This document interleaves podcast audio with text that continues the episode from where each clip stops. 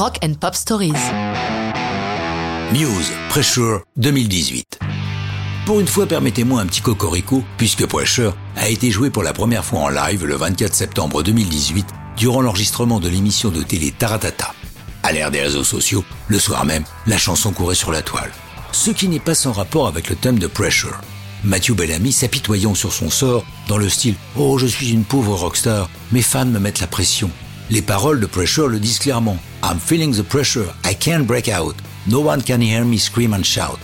Au cas où nous n'aurions pas compris le message, Bellamy s'est fendu d'un tweet disant que cette chanson pourrait être son ressenti quant à la pression des fans leur demandant de composer plus de morceaux rock et révèle plus généralement le sentiment d'oppression ressenti dans diverses situations. Fin de citation. Les fans veulent plus de rock, ça tombe bien. Pressure répond à la demande. Dans cette chanson, comme l'a précisé son auteur, il y a un riff différent toutes les 10 secondes. Bellamy a déclaré C'est vraiment un rock classique de Muse, avec quand même une touche Beatles, car Bellamy, avec son pote Miles Kane des Last Shadow Puppets, tient la base dans un groupe de reprises, le Dr. Pepper's Jaded Hearts Club Band.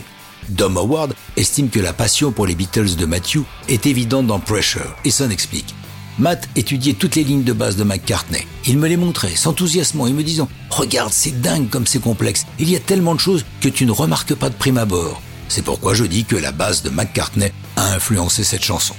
Pour les amateurs de foot, notez que le bruit de foule mixé dans la chanson est celui du stade de Moscou durant le mondial 2018 au moment des tirs au but des 16e de finale reportés 4 à 3 par les Anglais face à la Colombie. Matthew pense, et il a raison, que c'est le moment le plus stressant d'un match de foot.